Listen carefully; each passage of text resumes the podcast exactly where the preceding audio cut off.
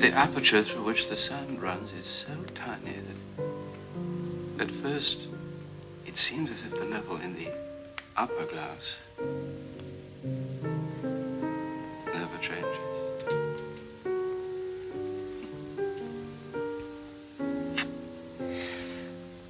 To our eyes, it appears that the sand runs out only,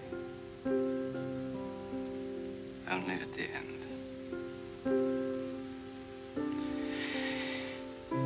Until it does, it's not worth thinking about.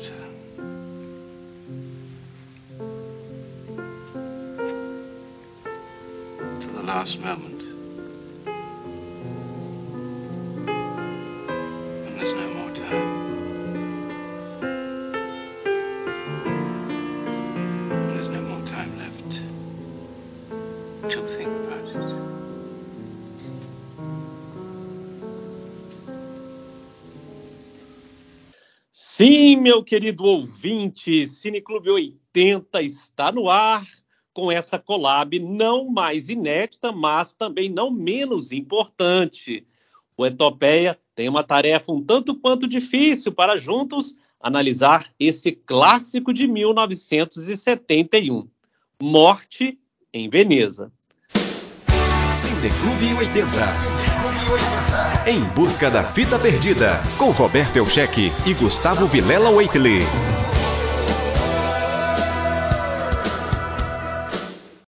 E com licença poética, não analisando um filme dos anos 80, e sim dos anos 70, porque nessa collab especial, na verdade, uma trilogia que vamos abordar sobre o fascínio que a busca da juventude proporciona no leitor ou no telespectador.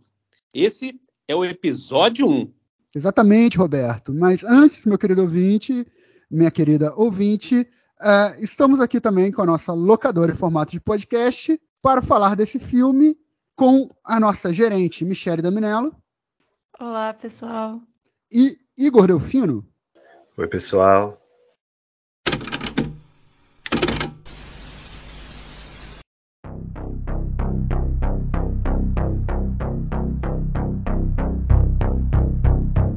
Bem-vindo à Etopeia.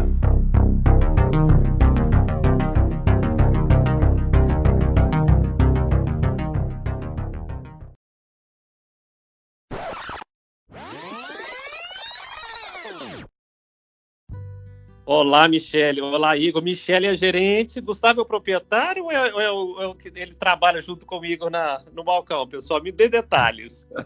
Eu fico no balcão, balcão. Acho, que, Ah. acho que o proprietário tá mais pro Igor e a Michelle é gerente. Eu sou o balconista. Não, não, eu tô. Vixe, eu só organizo na prateleira, tô lá na última posição.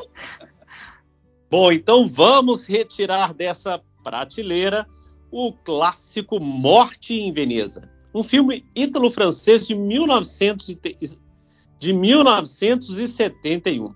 Um drama dirigido por Luchino Visconti, baseado no livro de Thomas Mann, Morte em Veneza. No elenco, Dick Burgett como Gustav e Bjorn Anderson como Tadzio. Bom, e como sempre, começamos Gustavo Waitley, sinopse inicial. O filme, que é baseado num livro, conta a história de um velho compositor que está doente e resolve passar suas férias para tentar se recuperar em Veneza. Só que em Veneza ele conhece um garoto, nos seus 13 anos, cuja a beleza é incomparável. E com isso acaba ficando meio obcecado por esse garoto e ao seu redor está acontecendo uma epidemia de cólera na cidade. Gente, muito polêmico. E eu fiz assim questão de falar sobre esse filme, porque depois que eu assisti, depois de mais velho, agora, recentemente, eu queria muito escutar os meus amigos, meus queridos aqui da bancada, opiniões diversas, porque eu andei olhando aí no YouTube, em alguns podcasts, e estava bem dividido as, as opiniões sobre esse filme. E aí eu sugeri nós abordarmos Igor e Michele. Considerações iniciais, podemos dizer assim? Bom, primeiramente quero agradecer o Roberto por propor essa pauta e me fazer ver essa obra-prima, que eu tô completamente apaixonado. O Lutino Visconti é um diretor que eu conhecia por nome, mas eu nunca parei para ver os filmes dele. E eu estou obcecado completamente na filmografia desse gênio. E, e assim, acho que o filme ele vai, ele, ele deixa muito aberto, né? Então tem muitas interpretações possíveis, né? Acho que tem uma questão ali sobre uma, uma obsessão sexual, tem uma questão ali da obsessão da beleza da arte, uma, uma questão da, da busca pela essa juventude inalcançável, ou então até é, uma, uma metáfora sobre o, o esse, esse, é, esse, sentimento de nunca alcançar algo que você deseja, sabe? É esse, esse objetivo inalcançável que a gente sempre tem na nossa história como ser humano, né?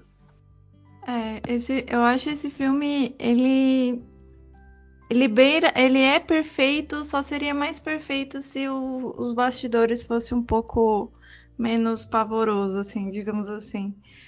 Mas falando da separando totalmente, né? E falando só do filme, é, eu acho que é um filme assim muito, é, assim, é um, um grande filme mesmo. Ele tem isso todas essas questões que o Igor falou, citou, esse culto à beleza, essa transição entre vida e morte, né? Até as referências, né, à cultura grega, essa coisa do artista, né, objetificando o, a obra, né? Então é muito interessante, é, é bem tem uma complexidade psicológica do, do, do, do personagem muito, muito é, de forma trabalhada de forma densa, e, e é muito interessante, eu acho que vai ser muito legal debater sobre esse filme. Pois é, será que no final desse, desse, desse podcast a gente pode falar é, foi um filme errado ou não? Mas vamos discutir isso um pouquinho mais tarde, pessoal. Eu queria voltar é, em relação à obra, é, a, porque é uma novela, né? Isso é uma novela do Thomas Mann que foi é, publicado pela primeira vez em 1912. Existem algumas diferenças aí é, entre o filme né, e, e, entre a obra. Lembrando que uh, a história que, que, o Thomas Mann escreveu foi baseada bem assim, é, de leve, é, numa viagem que ele fez a Veneza com a esposa. A esposa sabia que ele tinha é, é, desejos por homens ou garotos, e ele viu um, um garoto nesse mesmo hotel que o protagonista do livro dele ficou, e ele ficou fascinado pelo garoto. É, lógico que não, não foi nem metade daquilo que aconteceu ali com o, o Gustavo. E o nome do garoto, essa é uma informação que podemos dizer quase exclusiva, que foi difícil de, até de encontrar. O nome, ele descobriu realmente o nome do garoto, chamava Adzio, não era Tadzio, era Adzio, é o nome do garoto. E uma das diferenças que. É, e aí eu quero chamar os nossos, o pessoal aqui da bancada. Gente, eu falo bancada porque eu, eu tenho mania de jornalista, então a gente fala bancada, tá? Então não estranha, eu vou falar muitas vezes isso. E eu queria trazer para o debate a figura, e assim, eu vou jogar por uma forma bem pitoresca. É, Gustavo pode me ajudar aqui, que a gente fala muito sobre isso. É, como chama o, aquele velho que avisa, Gustavo? É o velho do aviso, né? É, é o. É o Profeta Louco. O Profeta Louco. Sabe aquele Clássico profeta. filme de terror. Isso, que sempre está num posto de gasolina, na beirada de uma estrada, num bar, avisando, não vá para aquela cidade. E nesse filme a gente consegue ver, não talvez o profeta louco, mas indícios de pessoas que é, é, falam para o Gustavo. É, é, é, Gustavo, gente? Eu estou falando certo o nome dele? Gustav? É Gustav von Achenbach. Isso. Nomes alemães. E aí eu encontrei, uh, uh, eu só quero, eu já vou passar a palavra para vocês. Eu encontrei duas situações que tem esse profeta louco, vamos dizer assim. Isso só no livro. O primeiro é um personagem, é o, o, ele, o Gustav. Ele vê, o, o ele está passando na porta de um cemitério e ele vê, ele vê uma, uma figura cadavérica só que o leitor sabe que é uma, uma figura cadavérica, mas o Gustav não, não vê aquele, aquela, aquela pessoa como uma figura assim. E por ver essa figura, ele tem um, insight que ele precisa viajar. Ele associa algo ali como o carpe diem da vida, ele vê nessa figura e que o convida é, mentalmente ou hipnoticamente para uma viagem. É, e quando ele chega em Veneza, na gôndola, ele tem um diálogo muito estranho, isso aí já no filme.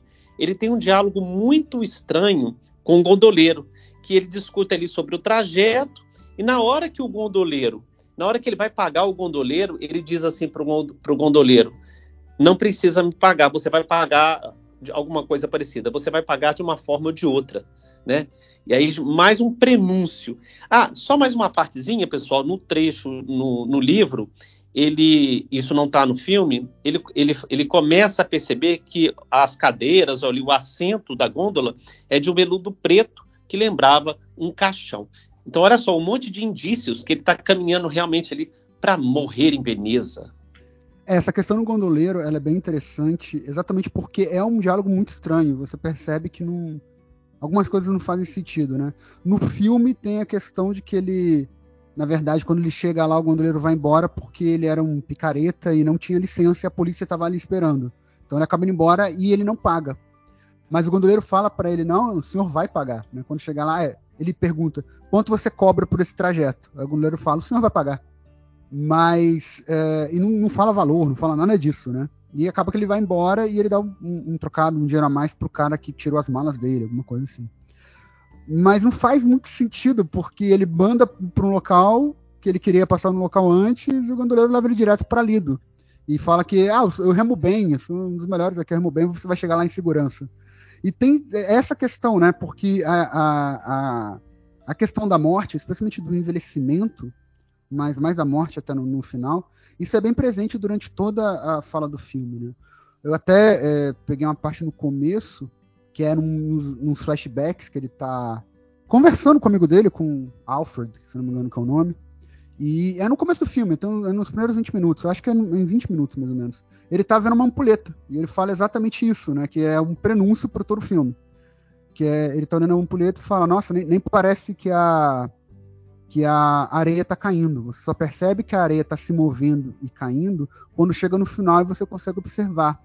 Mas nesse momento já é tarde demais para pensar sobre isso. Não há mais tempo para pensar. Então é, tem muito essa questão dessa passagem do tempo e do final, porque quando a areia terminar de cair, acabou. É como se o tempo tivesse acabado, né? ou a vida tivesse acabado. Então, uma analogia sobre a nossa própria uh, mortalidade nesse sentido. Né? Esse começo do filme assim, a prim primeira metade do filme me pegou muito, eu gostei bastante. A segunda já nem tanto, mas aí vou falar um pouco depois sobre isso, porque eu, eu já percebi que, para variar, como já é normal na Etopeia, eu sou o voto vencido. que eu gostei do filme, achei o filme muito bom, mas ele não é muito meu tipo de filme. Mas a gente vai debater bastante sobre isso. Agora, essa questão da mortalidade, essa questão do tempo se esvaindo, essa construção que ele faz no começo, isso é muito bem feito, é muito bem bolado. E eu percebo um olhar de desdém, mas um desdém misturado de inveja que ele dá para as crianças assim que ele chega na Lido, né, no, na ilha de Lido, que é, que é em Veneza. Não sei se vocês, não sei se é coisa minha que eu já estava meio que virado para isso ou se vocês perceberam também, porque para toda criança que ele olha, ele olha com um olhar meio que de desdém, só que ao mesmo tempo parece ter um pouco de olhar de inveja também. E você percebe porque ele perdeu um filho também, né? Então talvez tenha um pouco disso. Mas me parece um pouco dessa, dessa inveja, dessa, dessa energia, né? Dessa jovialidade que ele não tem mais. Michele, é, você achou o filme melancólico? Porque eu achei o filme bem melancólico. E assim, fazendo um paralelo, eu acho que não poderia ser outra cidade, gente. Tinha que ser Veneza. Porque Veneza é uma cidade decadente. Ele foi ali para Veneza já em vias de, de decadência, né? Eu acho que foi, esse paralelo ali feito foi muito interessante. Não, totalmente, né? Assim, é, complementando até o que o Gustavo falou, né? É, eu, eu, acho que o filme ele enfatiza muito essa fragilidade da, da existência humana, né? Que a morte é inevitável. Então, ao redor dele está acontecendo uma epidemia, né? E ele está arriscando a, a, própria vida dele em nome de uma obsessão que ele cria, né? Por, por aquele menino. Então, é, te, tem uma coisa até que mística, até, né? Na, na, em, ao redor, ele fica em busca de uma coisa. É, os flashbacks é, mostram o porquê que ele é tão obcecado, né? Mostra como ele a obsessão dele como artista, né? No processo dele, como como ele encara aquilo, né? E, e até na, nos planos, né? Tem muitos planos gerais mostrando ele sozinho, né? É, ele fica. O passatempo dele é observar o menino e a gente fica observando junto, né? A gente fica observando aquele ambiente luxuoso, as pessoas. A gente vai acompanhando o olhar dele, fica observando junto com ele aquelas pessoas. Então, é, até na fotografia mesmo, uma fotografia mais em um tom pastel, um tom meio impressionista, né? Uma coisa que já tudo tudo já é, é, ajuda nesse tom melancólico mesmo do filme. Concorda, Igor? Concordo. Até fazendo um parênteses com o que o Gus estava falando ali sobre é, o que vocês dois falaram no começo sobre essa cena da, da gôndola. É, vai também muito sobre esse olhar sobre a, a o, o, grego, né, sobre a Roma antiga. Isso é uma, uma alusão ao próprio Carontes, né, que é o, é o, é o barqueiro que levava os mortos, as pessoas para o mundo dos mortos, né, e que cobrava o, um preço por isso, né, que era moedas ou a própria alma, uma coisa assim, né, o Gus manja mais que eu sobre isso. Teoricamente, Mas... duas moedas, né, que, que os gregos colocavam nos olhos dos corpos.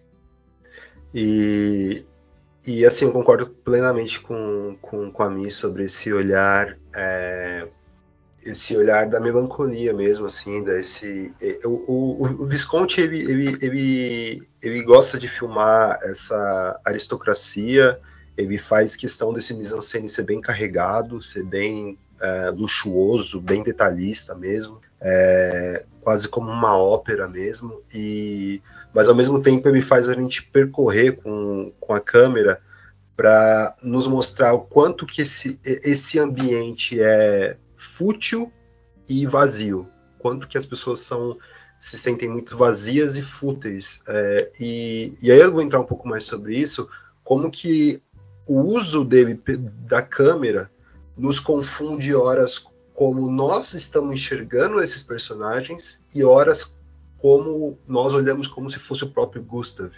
Então a gente tem o ponto de vista do personagem, mas às vezes a gente olha de fora também esse personagem. Então essa dualidade também gera algumas dúvidas. Por exemplo, o quanto que o Tásio era malicioso de fato, ou se isso era só a visão que o Gustav passava pra gente.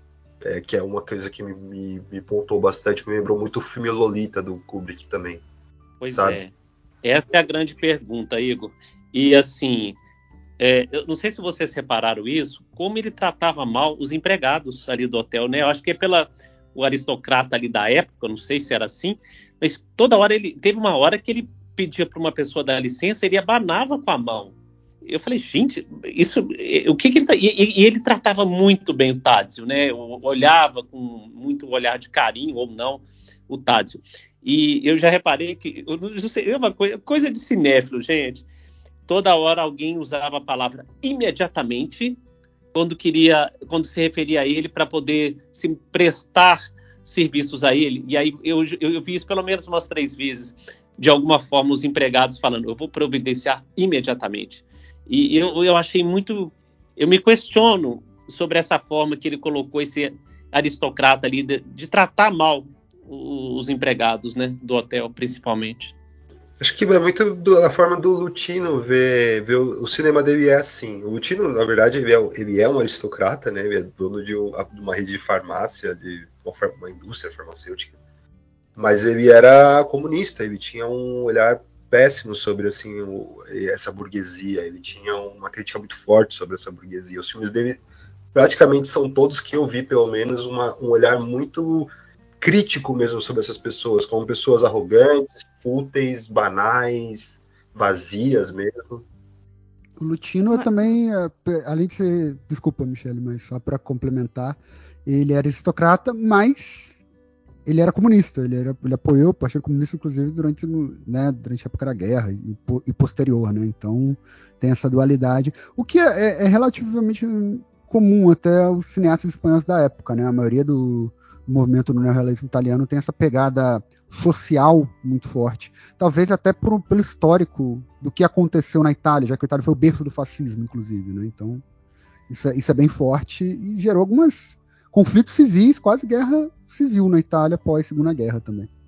É, não, não ignorando nada do que vocês falaram, mas é, eu acho que ele se mostra muito super, ele tem um senso de superioridade mesmo, ele é arrogante mesmo, ele trata todo mundo mal. É, eu acho que é exatamente isso, do, é, propositalmente para mostrar que ele, é, quando ele tem essa obsessão por esse menino, essa paixão platônica, o quanto ele fica pequeno perto, o quanto ele percebe que ele é pequeno, né? Porque o filme enfatiza também essa decadência dele, né? Porque ele é um compositor muito famoso, muito reconhecido, mas que que tá ficando velho, né?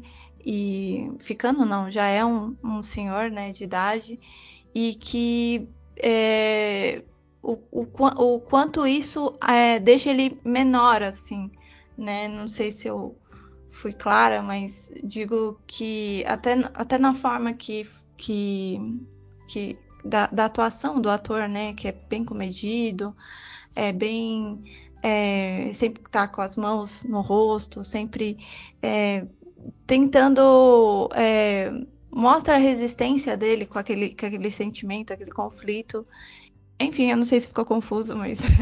Não, eu, eu te entendo, Michelle. Você traduziu o que eu estava querendo dizer é, ele, ele fica pequeno perante o menino. E mas perante aos outros empregados, ele se achava, né, bem exatamente, superior. Exatamente.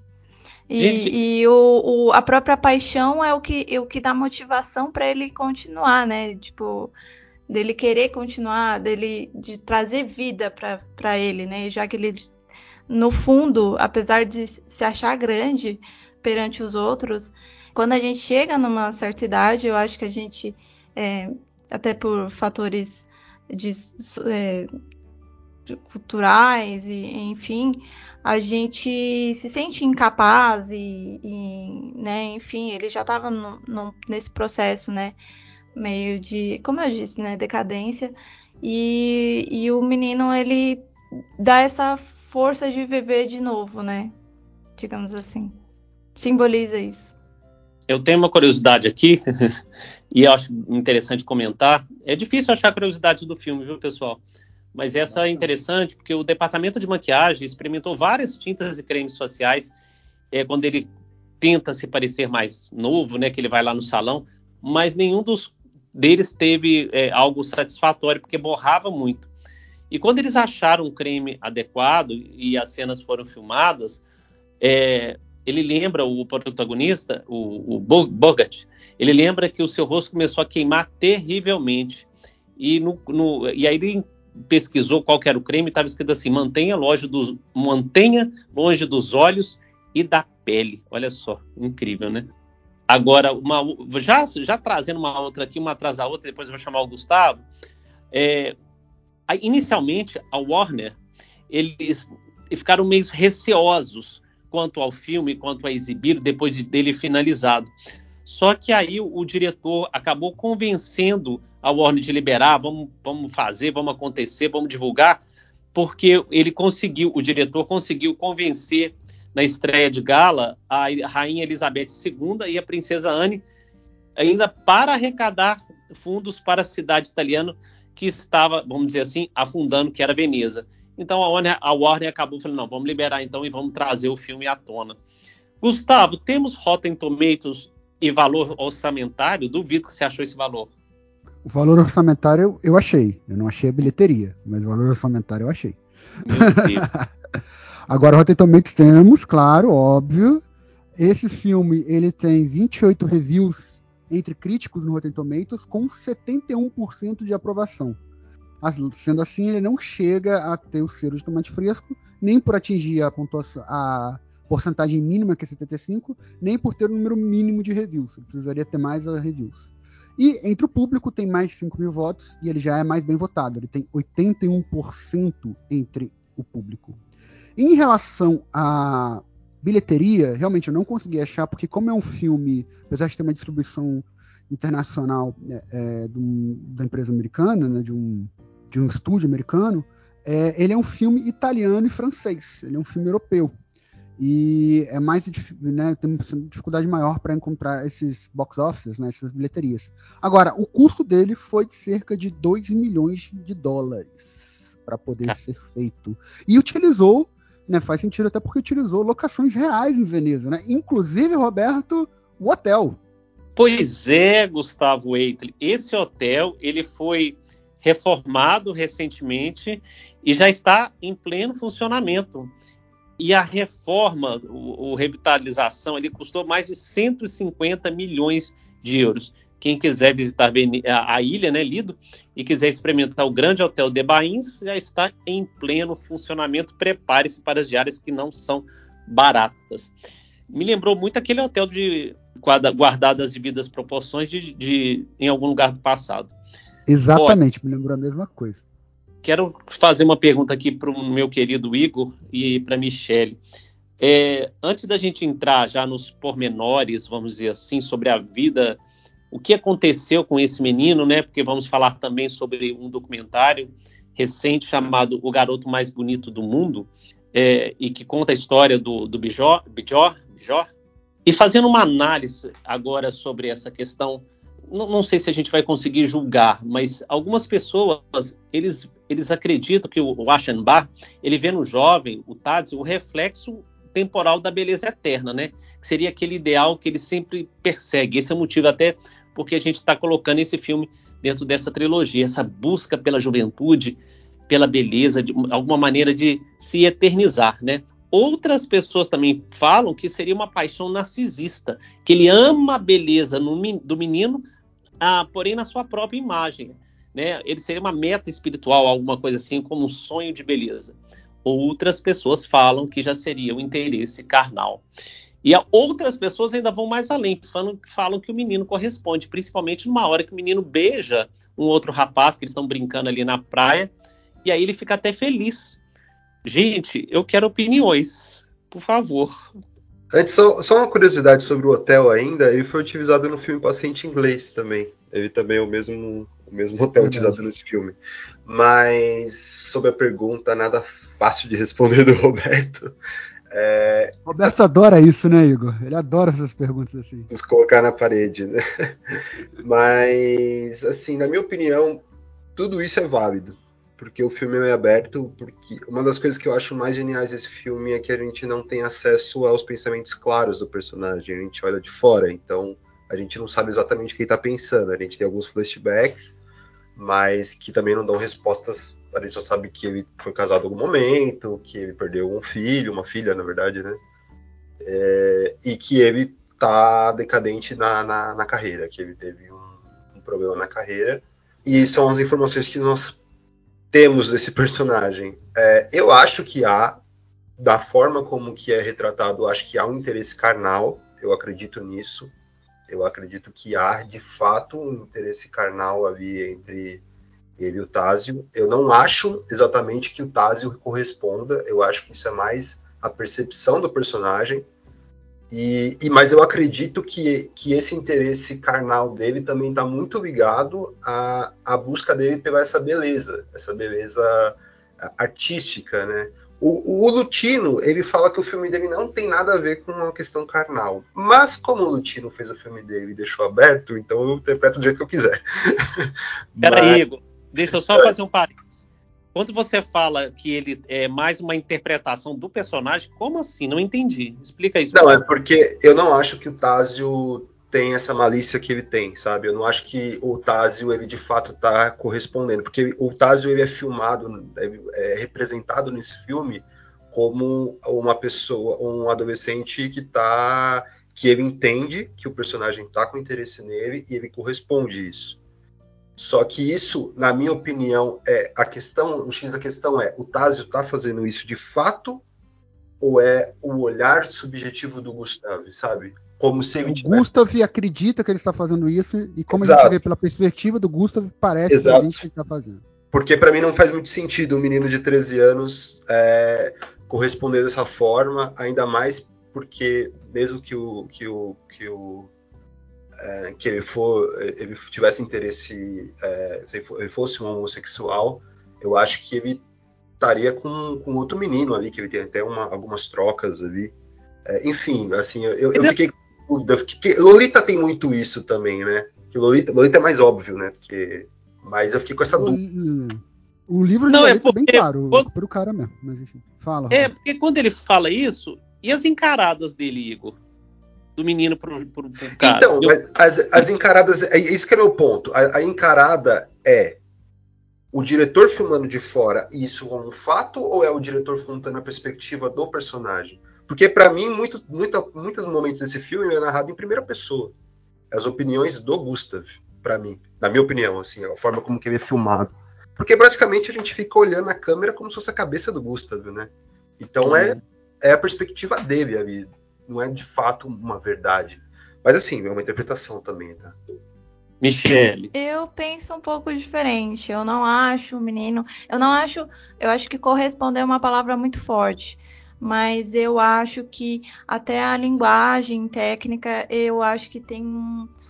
O, o menino não é tão ingênuo, ingênuo. E eu acho que, tem- assim, até pelos olhares, ele, ele sempre é, enfatiza que ele, que ele viu que estava sendo observado, ele dá um, sorri um sorriso de canto, né? Um mini sorriso, não sei dizer. É, tem um jogo sedutor. Dá pra ver que tem uma é, muito a linguagem reforça essa carga homo, homoerótica. Homo, hom- ai, gente, não tá saindo a palavra. Homoerótica, né? É, e aí e eu acho que fica, eu acho que fica assim. É claro, é, cada um tem uma visão, mas eu, eu, eu não vou falar que ele correspondeu, mas eu acho. Ele, ele tava ali, ele, tipo assim, eu percebi. Eu tem um, um- essa palavra, um jogo entre os dois, assim. Eu acho que todas, todo, tudo o que você falou, Roberto, é válido mesmo. É, eu acho que lá na a, a cena da barbearia, eu acho que é um do- o auge do conflito, assim, interno do personagem, que é ele tentando disfarçar a idade, dele, né, com cosméticos, né, pintando cabelo, tentando se tornar mais jovem, né, até para chamar a atenção do menino, é, porque ele está completamente rendido àquilo, né, então ele fica, é quase um ato desesperador, né, então ele, ele acaba, ele faz isso e, e como, como eu disse, né, é, tá desesperado, querendo chamar atenção, e, e aí ele vai lá observar o menino, o menino tá tendo uma, uma, uma briga lá com, com outro, com- é, os dois meninos estavam tendo uma briga, e aí, mas enfim, Ele ah, essa que vai final. intervir, mas não consegue levantar, né? É, exatamente. É. Então eu acho que eu, eu acho que o filme dá uma ênfase a essa atração, sabe? Eu, eu não falo que ele é correspondido, mas eu, eu sinto que tem um, um uma, uma o menino percebe, o menino ele, ele não é assim bobinho assim, ele não é ele não tá totalmente de fora. Eu não acho que ele tá de fora daquilo, daquela da- de- dessa. Ele tá sempre olhando também de volta. é, Enfim. É que eu acho que o filme ele é- tem uma dualidade muito grande assim no filme, Isso. porque O próprio filme ele é questiona. É, exatamente. Tudo. O próprio filme questiona a ambiguidade da arte. Então, Sim. tem isso. Então, ele. é- é- a arte é ambígua e ele deixa isso muito. é, de fato nesse filme, assim, a, É. a todo tempo. que o meu ponto é isso, que o filme é muito ambíguo. Óbvio que assim, eu tô dando uma interpretação muito pessoal, mas porque ao mesmo tempo que o filme mostra o Tásio como um- essa correspondência, teoricamente, do, do sentimento, ele mostra o Tásio como uma criança extremamente ingênua, brincando de castelo de areia, por exemplo. E aí por isso que me dá essa dualidade, porque, sabe, não casa muito, sabe, Eu essas coisas, essas duas visões assim que o diretor traz me trouxe uma, uma dúvida sobre o que é real ali de fato, sabe? Boa. Ô Igor, e eu, interessante a fala da Michelle, que ela fala assim, que tem um jogo, né? Concordo, Michelle, mas eu acho, e esse jogo não está na mesma proporção. Eu acho que a gente pode pensar assim, o jogo do menino é um, que é uma proporção só de estar ali, olha, eu tô aqui, por que, que você me admira? Por que, que você olha para mim? É, de curiosidade, é isso. O menino Exato. tá ali ele devolve como o que está acontecendo, é, sabe? Assim, eu estou vendo que está acontecendo uma, uma, alguma coisa, mas eu não estou entendendo de fato, mas eu estou percebendo que está rolando alguma coisa. Gente, e para mim, uma das cenas mais assim fortes do filme. É, antes de eu falar da cena forte, só queria falar a única parte que ele, né, que ele se encontra para chegar perto dessa família ou dessa criança e ele tem a oportunidade até de pôr a mão na cabeça do menino é uma parte que não existiu. Ele estava apenas delirando, né? Que ele estava, que ele tenta, é, imaginando, ele estaria é, é, é, avisando a família da cólera. Mas uma das partes que eu achei mais assim decadente foi ali aquela cidade já vazia. Reparem isso que a, cidade foi esvaziando, o hotel foi esvaziando, no, no, final tinham poucas pessoas, aquele remédio sendo aquele remédio branco sendo jogado ali naqueles muros mofados de Veneza, e quando ele resolve no salão, sai, sai parecendo um palhaço, não é possível que aquilo isso naquela época era, era normal para um, né? Normal que eu falo assim, era habitual. E ali no final, aquela, ele ia enxergando aquele menino, né? Que seria o, o símbolo da juventude, da, da, beleza, e ele caindo, não conseguindo nem levantar, e aquela, aquela tinta preta escorrendo na, na, no rosto dele. Aquilo para mim foi assim, pô. É, eu acho que é por isso que eu quis trazer esse filme né, para discutir essa questão da busca eterna e desenfreada por ser jovem, não pelo fato dele ter só se maquiado, mas pelo espelhar a juventude ali naquele menino. E, e, eu acho que o maior assim, questão disso no filme é quando ele tem a chance de ir embora, não só tem a chance, ele percebe que ele tá ficando obcecado, ele próprio fala que aconteceu alguma coisa, ele tem que voltar para Munique, fecha a conta e vai embora. Só que a mala dele é extraviada, então ele utiliza isso como desculpa para ficar. Ele fica feliz de ficar.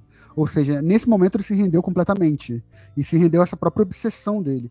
E aí eu vou, eu vou chegar eu entendo, e eu entendo a leitura, Michelle, eu entendo a sua, a sua fala também, Roberto, dessa questão do jogo e tudo mais, mas eu, eu vou ficar mais com a leitura do, do Igor nesse, nesse sentido.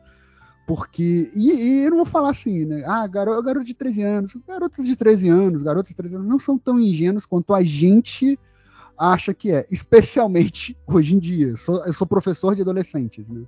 Mas também não tem essa malícia toda, não, não é assim. E aí eu entendo o que a Michelle falou, não necessariamente está correspondendo, mas que está percebendo. Isso pode até ser.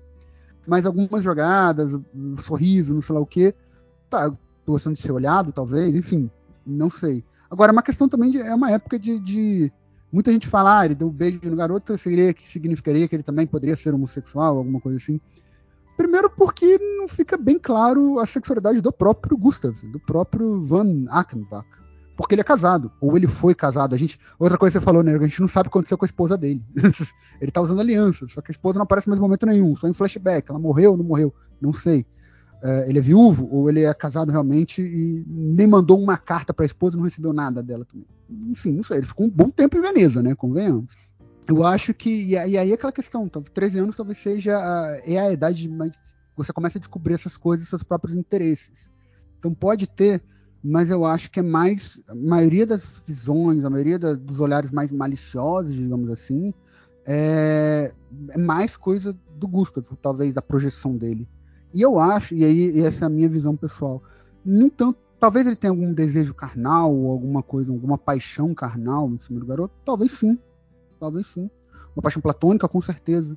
Mas acho que está muito mais conectado essa questão da. Não só da da beleza, a beleza, e isso é um tema muito recorrente, tem várias falas sobre isso, a própria fala que ele discute com o Alfred, com o amigo dele no flashback, se é possível ou não criar beleza, se a beleza é algo só do sentido, se a beleza pode ser algo intelectual, tem várias discussões sobre isso. Mas é um tema que não é dito, é dito em algumas partes, mas não é tão focado, ele é focado mais no final, que é a questão realmente do envelhecimento e, do, e da juventude. Né? E aí, Roberta, há uma fala mais pro final que fala quando fala da castidade, você não é casto. A castidade é um presente da pureza. Você, é, você está ficando velho.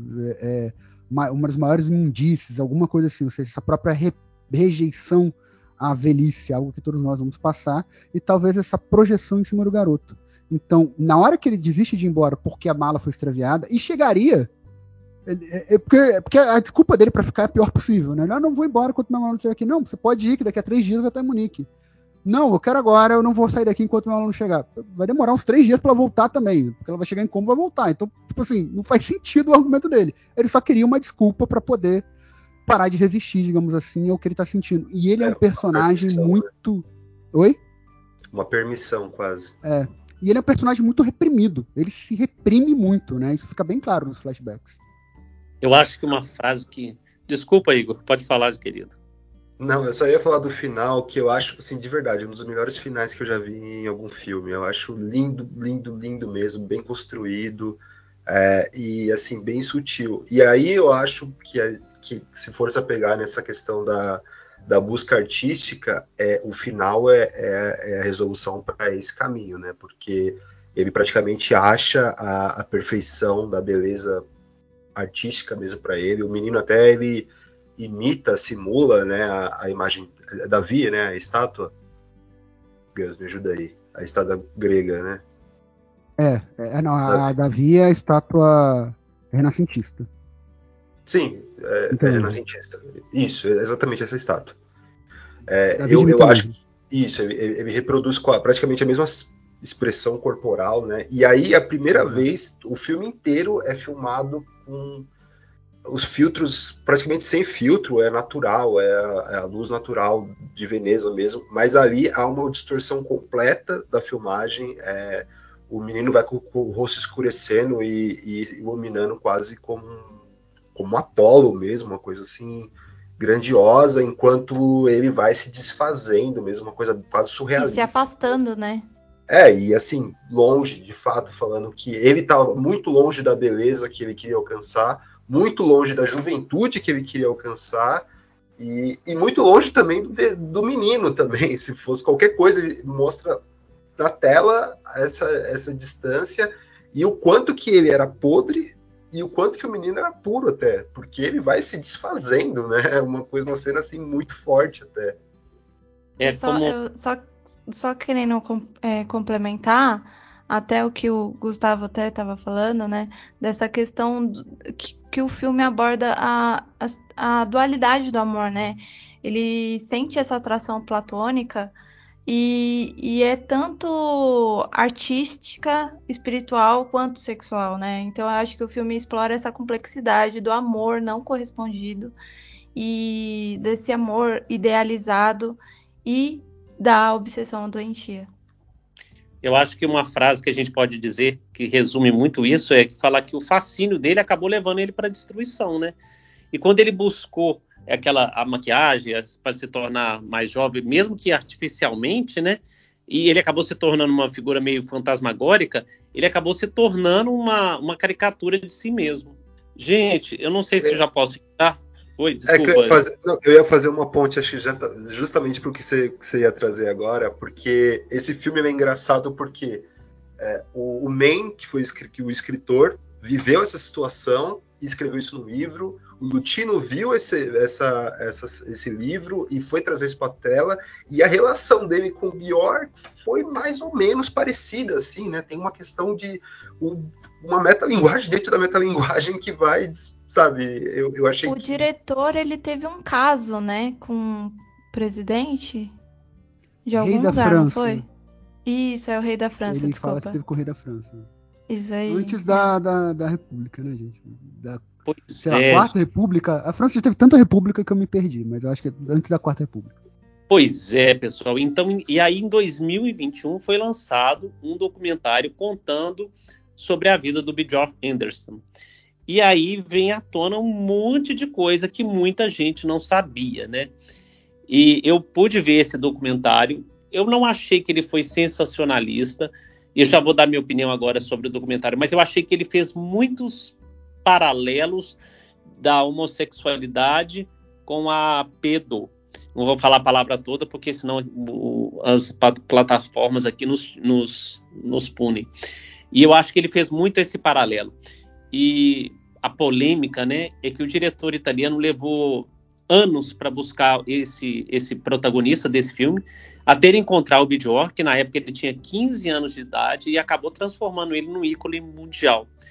E ele fez vários testes com meninos de vários países, e, e eu achei muito esquisito e tem no documentário, eu posso até colocar esse trecho lá no arroba Cineclube 80, que ele coloca uma fila de meninos passando assim na frente dele. Em alguns momentos, esses meninos estavam é, despidos. Eu achei isso assim pesadíssimo, meu Deus do céu. Essa é uma discussão, né, Roberto, que a gente volta e meia tem no Cineclube 80, até porque nos maiores é, astros mirins de, dos, dos, anos 80, que foram os Corey, sofreram muito por conta disso. E o documentário eu não cheguei a ver ele todo, eu vi algumas partes, eu vi algumas coisas sobre o documentário, eu li bastante sobre a história do Bjorn. Tem umas coisas bem pesadas de. Não necessariamente por um abuso que ele tenha sofrido, né? Porque pelo menos eu não vi nada em relação a isso, né? nada específico em relação a isso. Mas o que a fama e a falta de estrutura, uma falta de base, ocasionou com ele também. É mais e... ou menos, Gustavo. Só fazendo um parênteses aqui, desculpa. Sim. Mais Não, ou menos, porque. Deixa eu só voltar um pouquinho. A, a avó, o, o, o Bijor, Bijor, já falei o nome dele errado várias vezes. Ele teve é pai Bjorn, ausente. Bjorn, tanto faz. Bijor. Teve pai ausente e a mãe, Simar, é, tirou a própria vida. É, e aí ele acabou sendo criado pela avó materna, que era muito, mas muito, muito inescrupulosa. E ela vendia, ela percebeu que o menino era lindo, era bonito e começou a vender o menino de qualquer forma. Tanto é que no teste, aí, para saber como que o diretor se apaixonou por ele, todos os meninos levavam fotos, apresentavam aqueles mini currículos. Ele não, ele chegou do lado daquele jeito e pronto. E na hora que o diretor bateu o olho nele, viu que ele era muito tímido e falou: é esse que, que é o meu, meu protagonista. E a avó é, deu permissão para ele, isso aí depois da estreia do filme, é, ó, agora você vai ficar aí com, com o meu neto. E aí ele pegou e levou o menino para uma boate. O menino é, foi é, se, se, sentiu, como fala, um troféu ali na mão do diretor. Sim. Ele tomou drogas, ele tomou pílulas, se não me engano, pílulas vermelhas foi o que ele, que ele se refere. E, e acordou. Tanto.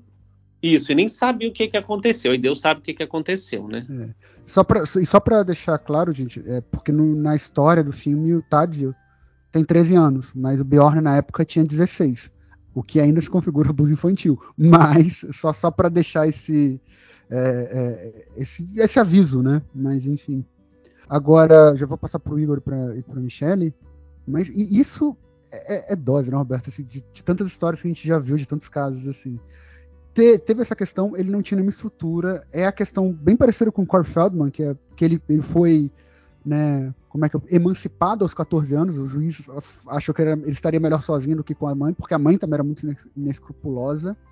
E, e aí, é, isso teve impacto direto, assim, muito grande na vida dele. Teve uma vida muito solitária, né? Eu acho que o Igor chegou a ver bem mais o documentário que eu, ele pode comentar mais, inclusive. Mas eu só queria falar uma coisa, porque ele continua trabalhando com, apesar de não estar mais na fama, aparentar ser mais velho do que ele é, ele continua trabalhando em filmes e, e, e música, com música, né? Que é o que ele mais gosta, na verdade, de música. E é, o que eu achei interessante, porque ele participa do filme Midsommar, em 2019.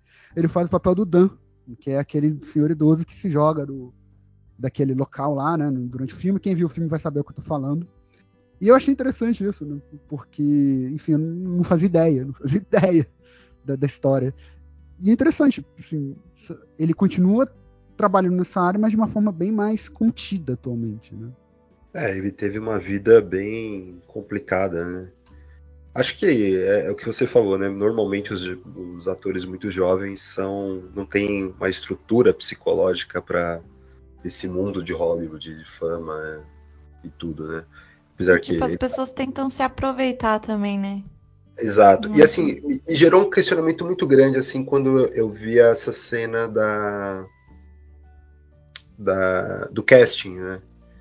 Porque é uma situação muito desconfortável, assim, o Lutino fazendo o menino ficar de, de, de cueca, né? De fazendo poses. E às vezes eu pensei, eu falei, mas será só porque eu, sabe, tipo, pelo Lutino ser homossexual isso seria um problema? Eu não sei, sabe, eu fiquei pensando assim, será que eu que não estou problematizando uma coisa que não teria problema? Às vezes a maldade está mais na minha cabeça do que na, no ato. Si. Mas assim, Só que aí depois desculpa te interromper, desculpa te interromper, mas parece que eu não assisti o documentário, mas pelo que eu vi, ele levou o menino para uma boate gay, né, Sim. na época. É, não, então, aí que tá o grande. Foi aí que, porque eu comecei a ver o documentário, eu vi essa cena e eu achei estranho, mas assim, me gerou esse questionamento. Mas depois, quando ele vai na Premiere em Cannes e, e a avó deixa ele com o Lutino pra fazer o que quiser, e o Lutino leva o menino numa boate, numa boate e poderia ser qualquer boate, o menino era menor de idade, e deixou ele meio que solto lá, e lá ele começa a beber, ele fala que começa a beber, usa drogas pela primeira vez, e ele começa a beber porque ele tava sentindo muito incomodado de se sentir tão desejado pelas pessoas, assim.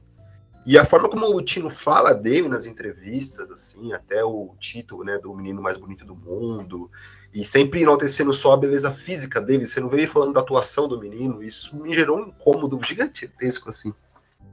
Ô, ô, ô, Igor, tem um incômodo sim, e, e quando ele fala do menino, quando ele já tinha 16 anos, ele fala exatamente o contrário. Ele não é mais o menino ele- Isso aí foi numa entrevista. Ele fala que ele não é mais o garoto mais bonito do mundo, ele está desengonçado porque ele está crescendo. Imagina isso para a cabeça de um menino. É, o, é, o- E depois, na vida adulta, ele teve diversos problemas.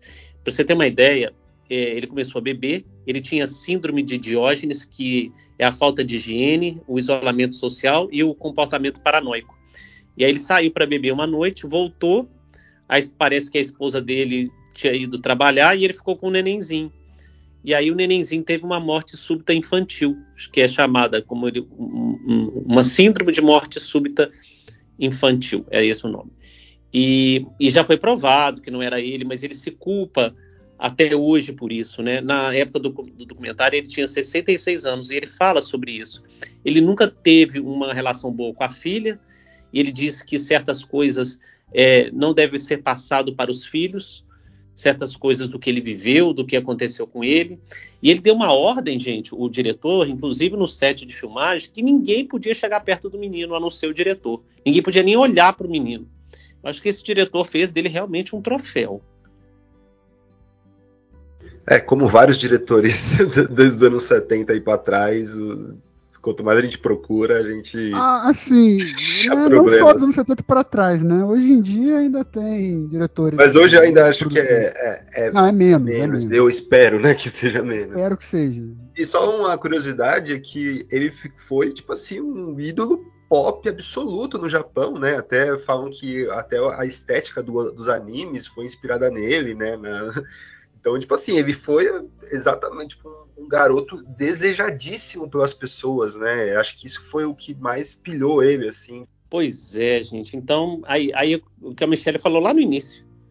É, é, depois de ter assistido o documentário, um- eu sei, gente, foi uma obra, é clássico. E o legal do filme é que ele dá essas diversas interpretações. Eu acho que um filme legal ele tem que dar diversas interpretações. E como, como o filme deu. Mas depois de conhecer a história por trás disso, a gente começa a olhar esse filme, essa ânsia desse diretor fazer esse filme desse jeito, de uma outra forma. Eu ainda continuo sem nenhum tipo de julgamento sobre o filme.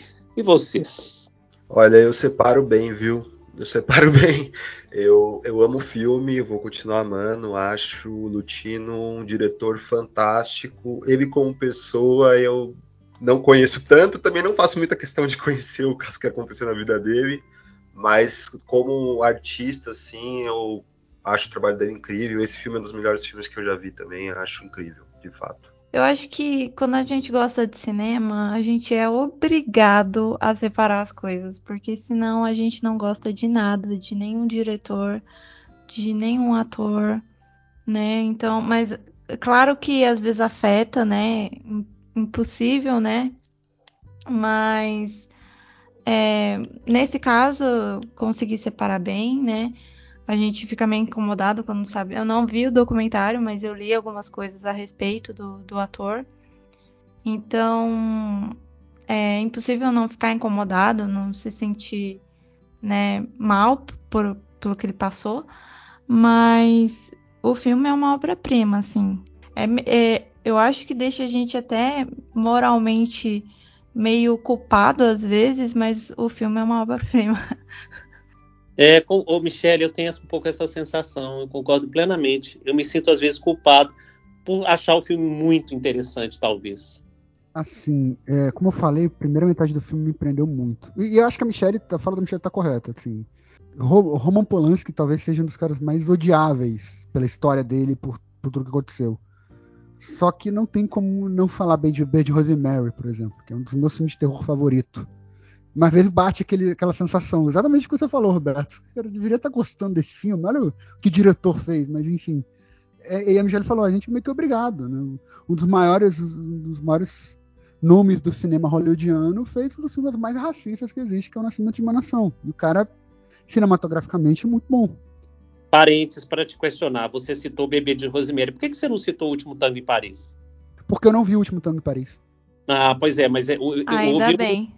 Pois é, houve um estu real, Sim, sim. tá? sim. Então, olha É eu aí, já. vi, é. E Olha isso, isso é um detalhe. Isso é um detalhe. Isso é um detalhe importante que você chamou agora, Roberto, porque eh, antes de saber dessa história e tudo mais, eu sempre fui muito fã do Marlon Brando. Eu adorei Sindicato de Ladrões. Eu adoro o Vitor Corleone do Poderoso Chefão. ah, e outros filmes que ele fez também. Só que depois essa história ficou assim, cara, como é que eu. Eu adorei o fato de ele ter levado a. a- ter mandado aquela atriz, né, a, a Ferrer, esqueci o nome dela agora, para receber o Oscar e fazer aquele protesto. Mas como é que, cara, como é que eu vou gostar do trabalho desse cara com o que ele fez no último Tango em Paris? Isso é uma é. discussão bem, bem, bem complicada. Mas em relação à Morte em Veneza, eu não acho que o filme em si seja polêmico. Ele é polêmico, mas eu não, eu não acho que tenha a ver com, com desejos infantis, por assim dizer. Não sei como falar isso de uma forma, não falar a palavra. Mas eu não vejo tanto nesse sentido. Eu acho que é muito mais uma obsessão com a beleza e com a juventude, indicada numa figura de um garoto que, no caso da história, tem 13 anos. Então, sim, você pode chamar, ah, um velho safado. Tá, eu entendo você ter essa leitura. Eu acho que o filme é um pouco mais profundo do que isso. E como eu falei, o filme me prendeu muito, muito mesmo na primeira metade dele. Eu tava gostando muito do filme, de toda a discussão. A fala da ampulheta, quando ele tá olhando, fazendo toda a análise, você só pensa quando, quando tá chegando no final e é tarde demais para pensar sobre isso. Faz toda essa conexão com a com o acabar do tempo, né, com o envelhecimento, com o final da vida.